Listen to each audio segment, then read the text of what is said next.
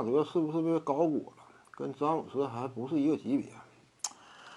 这个怎么讲呢？起码朗纳德他今年的整体表现，你不能说一场定论，后说就是最后这一场比赛抢七大战他发挥不佳，周围一帮人没有几个发挥好的。你看看都心猿意马吗？路易斯威廉姆斯早就想回家了，说是看他儿子之类的，家人团聚啊，谁知道有没有其他想法？保罗乔治呢，手感恢复了第一轮当中面对独行侠时期低迷的状态。那你这咋打呢？就他自己就算说强硬，这个比赛也未必能够拿下莱昂纳德呀。纵观两组系列赛，莱昂纳德的整体表现其实还是相对稳健的，因为你不可能说要求一名球员啊，我每一场我都手感爆棚啊，都一定维持在高水准呢，这事儿谁也做不到。你就包括勒布朗詹姆斯在内，什么科比布兰特，包括迈克尔乔丹，你谁能好使呢？我场场爆发呀，那是不可能的。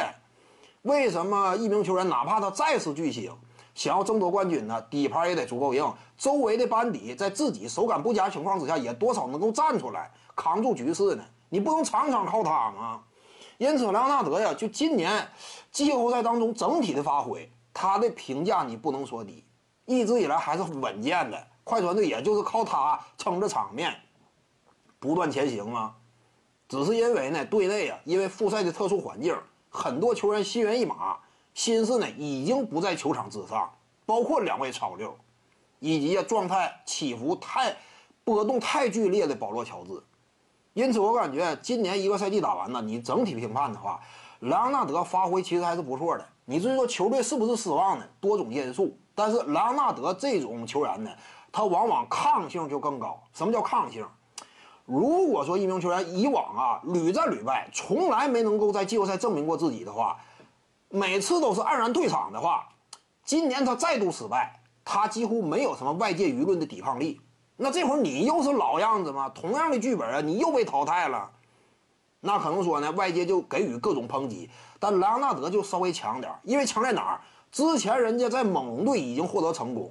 以往的季后赛履历表现也绝对强硬，今年整体来说也并不拉胯。考虑到以往他已经守过两枚总冠军戒指了，这种运动员呢，通常一组系列赛就算说败了，外界也不会说过分的给予抨击。